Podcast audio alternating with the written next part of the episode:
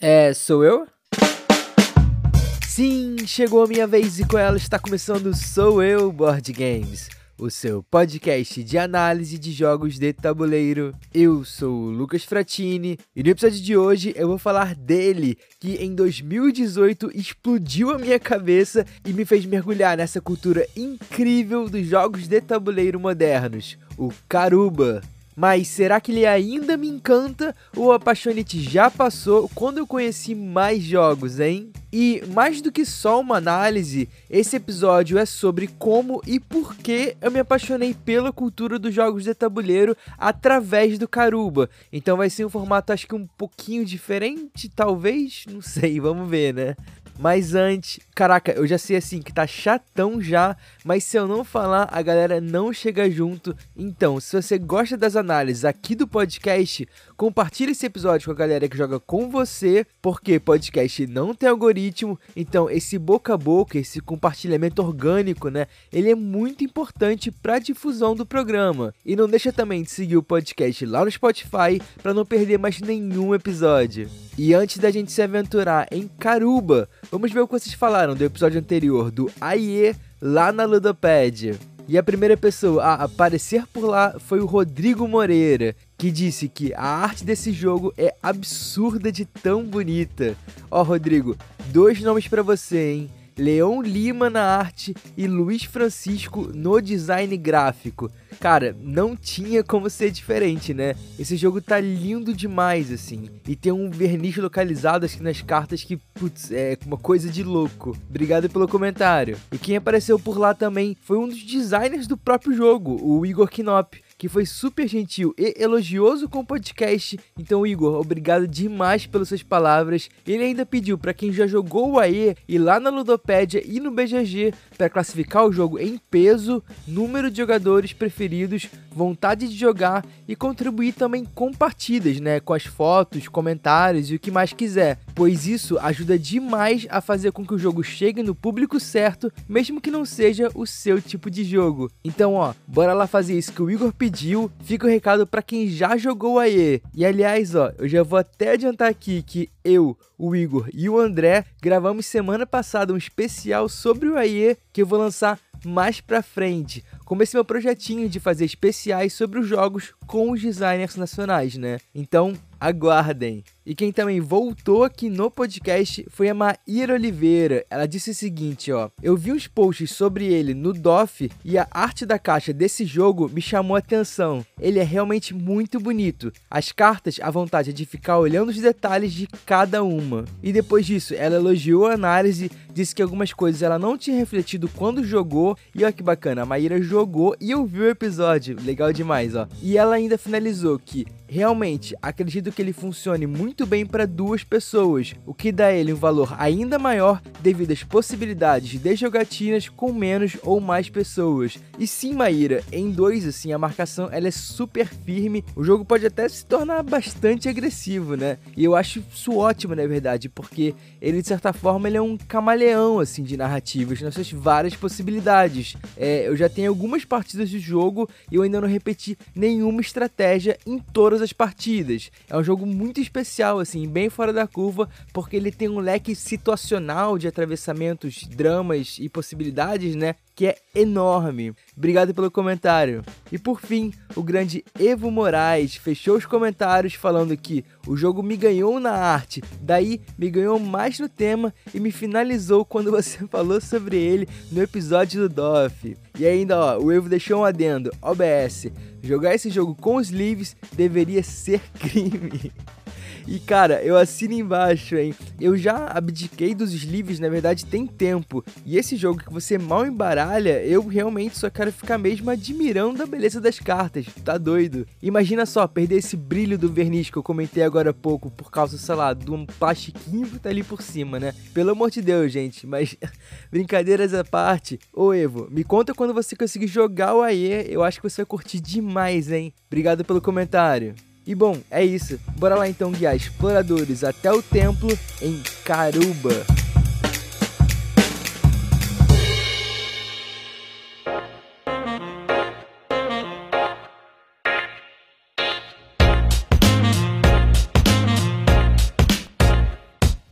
Karuba é um jogo do designer Rudiger Dorn, lançado pela Conclave em 2018 no Brasil e que atualmente, no momento dessa gravação desse podcast, está fora de circulação, o que é uma pena enorme, mas também assim não é tão difícil de achar ele às vezes pelos leilões lá na Ludopédia. E essa corrida de aventura cartográfica tem peso de 1.44 de 5 no BGG, ó, levinho demais, que delícia, hein? Roda de 2 a 4 jogadores e tem partidas que duram uma média de 30 minutos mesmo. Dificilmente vai passar disso porque o tempo da jogada geralmente é autogerido pelos próprios jogadores. E segundo a Ludopédia, são seis as suas principais mecânicas, sendo elas seleção de ação simultânea, colocação de peças, bingo, conexões, construção de redes e rotas e movimento em grades. Mas não se ilude pelo número listado de mecânicas, porque o jogo flutua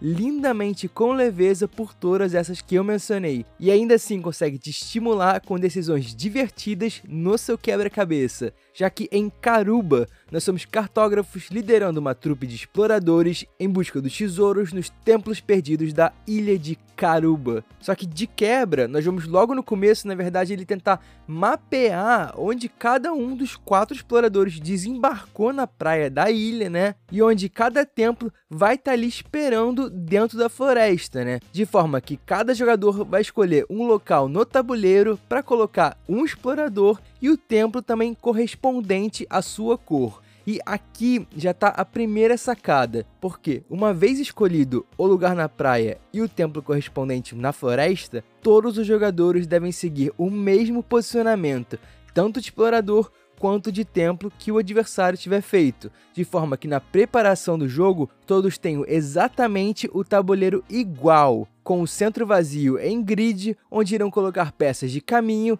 e guiar enfim os seus personagens numa corrida até chegar no templo perfeito. E bom, preparação feita, tudo pronto, então um dos jogadores vai ser sorteado para ser o capitão capitão dessa jornada. Como assim, ó? Eu gosto, na verdade, de brincar que o capitão, nem sei se o nome é esse, né? Quem é o capitão? O capitão vai ser a pessoa responsável por desbravar e guiar os jogadores nas suas corridas individuais, cantando peça por peça qual será colocada, ou não, né, no caso, a cada rodada. Mas pera, um pouco, ficou um pouco confuso, né? Como assim? Lembra da tal mecânica de bingo que eu listei da Ludopédia? Então, essa sacada de peças funciona tipo um bingo mesmo, assim. Esse capitão vai ter todas as suas peças de caminho viradas para baixo, assim, embaralhadas. E a cada começo de turno, ele vai sortear uma, pegar e falar qual número está naquela peça. Em seguida, todos os jogadores vão procurar a peça correspondente e então vão decidir se vão colocá-la no seu tabuleiro, preenchendo assim o caminho que futuramente vai guiar o explorador até o templo, ou se eles vão descartá-la, então andar com os exploradores o número total de saídas que está indicado naquela peça. Sejam, por exemplo, um caminho ali de duas saídas,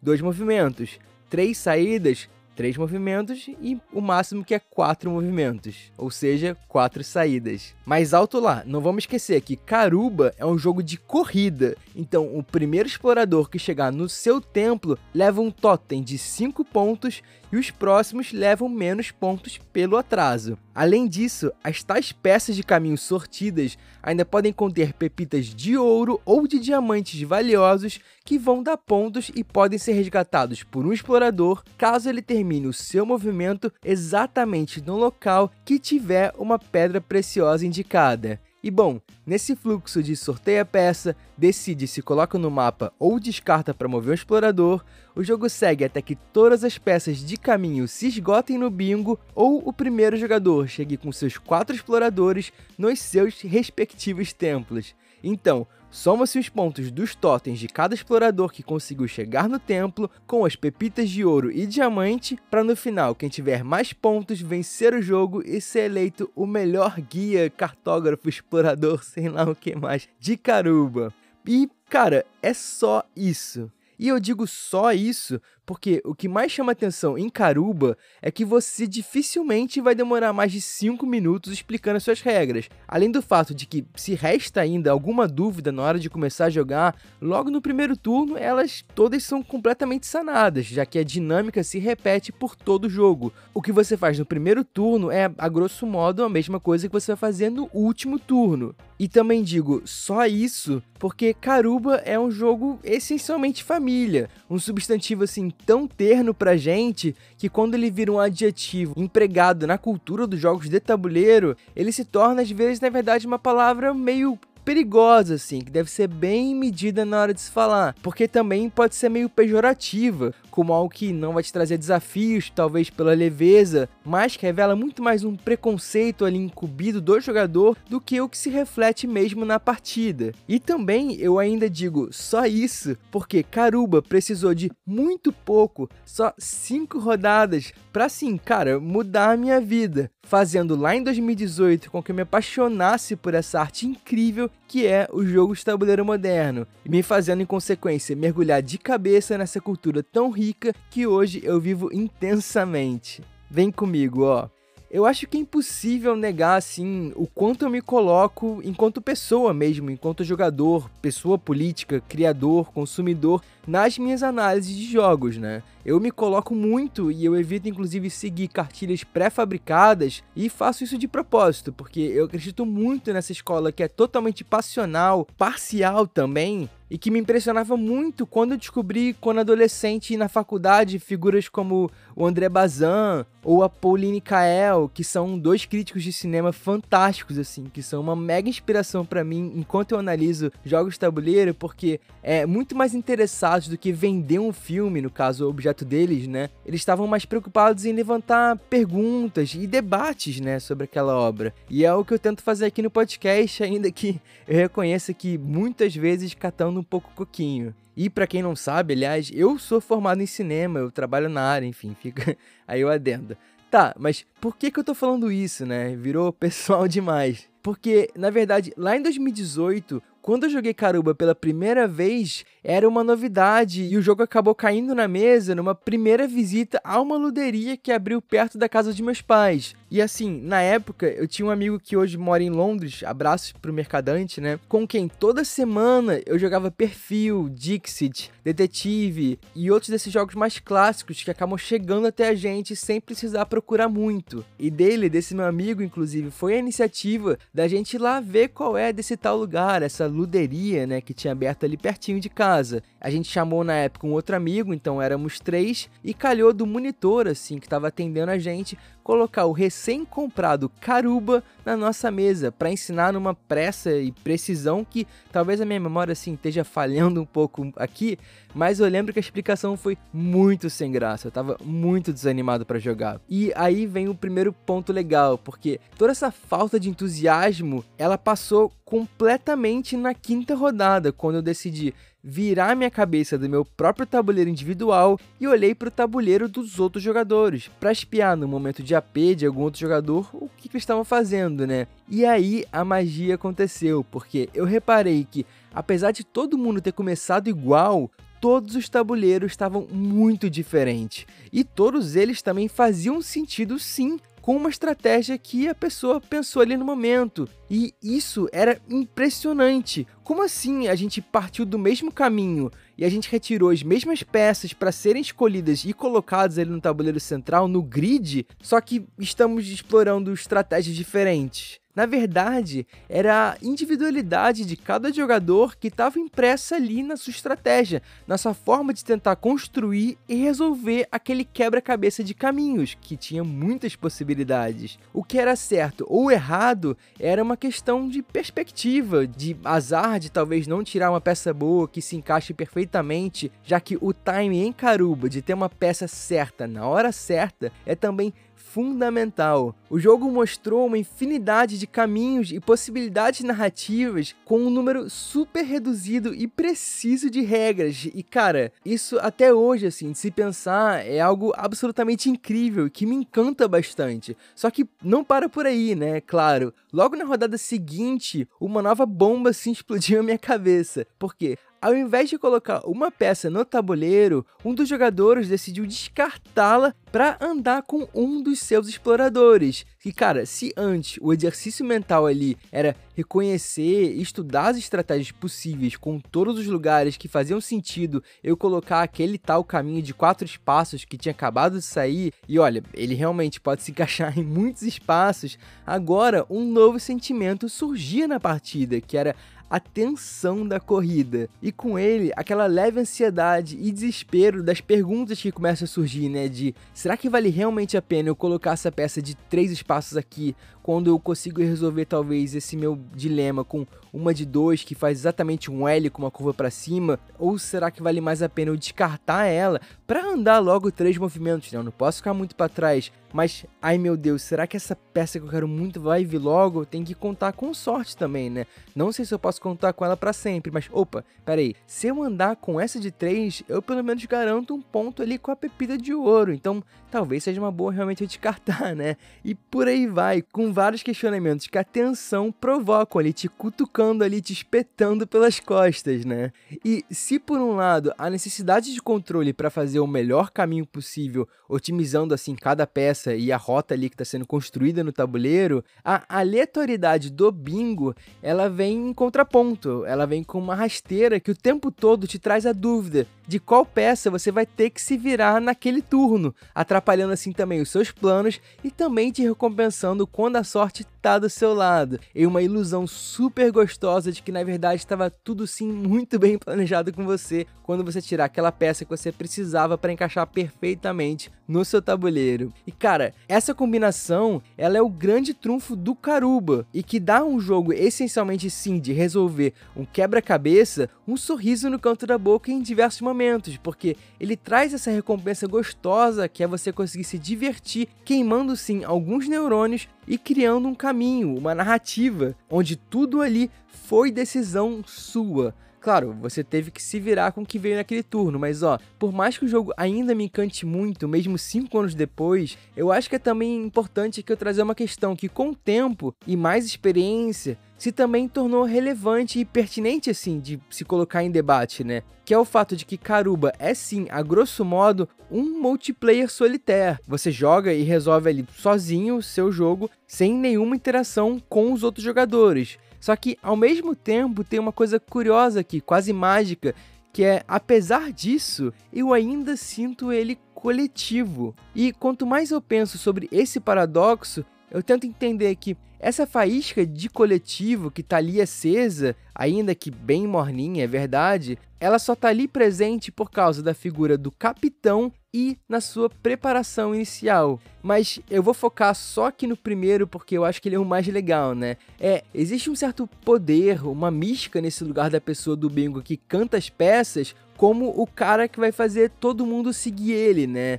E o jogo consegue trazer isso também para o tabuleiro moderno, porque constantemente durante as partidas de caruba é muito comum os jogadores pedirem para o capitão, para a pessoa que está cantando, falarem tipo: "Ah, pô, me vê uma de três aí, por favor, embaralha bem isso aí, hein? Tá só tirando de dois, eu tô precisando de tal peça. Ou, sei lá, depois que o capitão sorteia um número que algum dos jogadores não queria, né? A pessoa reage com, pô, não era essa que eu queria, essa é bem ruim, hein? Pô, tá me atrapalhando. Tudo na brincadeira, né? Nesse tão leve que realmente o jogo consegue trazer. E esse tipo de reação, ela acaba colocando ali, de certa forma, todo mundo no mesmo barco, né? Ainda que, claro, cada um esteja preocupado com a resolução do seu quebra-cabeça. Só que eu acho isso ainda muito bonito, assim. Como se o designer propusesse uma forma diferente da gente jogar coletivamente sem ter um dedo direto ou indireto no jogo um do outro, né? Como, por exemplo, um Mercado Central, um jogo como Cascadia, né? Porque Caruba é esse jogo família, na sua essência, assim, bem mais legal mesmo da palavra, onde cabe a individualidade de cada membro na sua estratégia, ainda que todos estejam sob a tutela improvisada e aleatória de um patriarca ou uma matriarca que está ali sorteando as peças, mas que no final das contas é só você o responsável pelas suas decisões na hora que as perguntas e dúvidas vão aparecendo, tendo você certeza ou não se está fazendo, na verdade, a melhor escolha possível. Caruba é o jogo que explodiu a minha cabeça e me abriu para a arte dos jogos de tabuleiro modernos, com toda a potência das suas infinitas narrativas lúdicas, que são sempre também muito diferentes e que, apesar do tempo, continua assim me encantando, confundindo e divertindo na sua brincadeira de controle e aleatoriedade. E bom, é isso. E você, já jogou Caruba? Qual foi o jogo que fez você se apaixonar pela cultura dos jogos de tabuleiro? Deixe o seu comentário no post do episódio na Ludopédia, que eu vou tentar ler alguns no próximo episódio. E se você chegou até aqui, meu muito obrigado. Eu posso te pedir também para você seguir o podcast lá no Instagram, SouEuBoardGames, que toda semana, quando eu lembro, eu tenho postado as fotos dos jogos que rolaram na sessão daquela semana. E bom, se você não gosta de jogos família no melhor sentido assim possível da palavra, eu sinto lhe dizer, você tem todo o direito de estar errado. Um beijo até a próxima.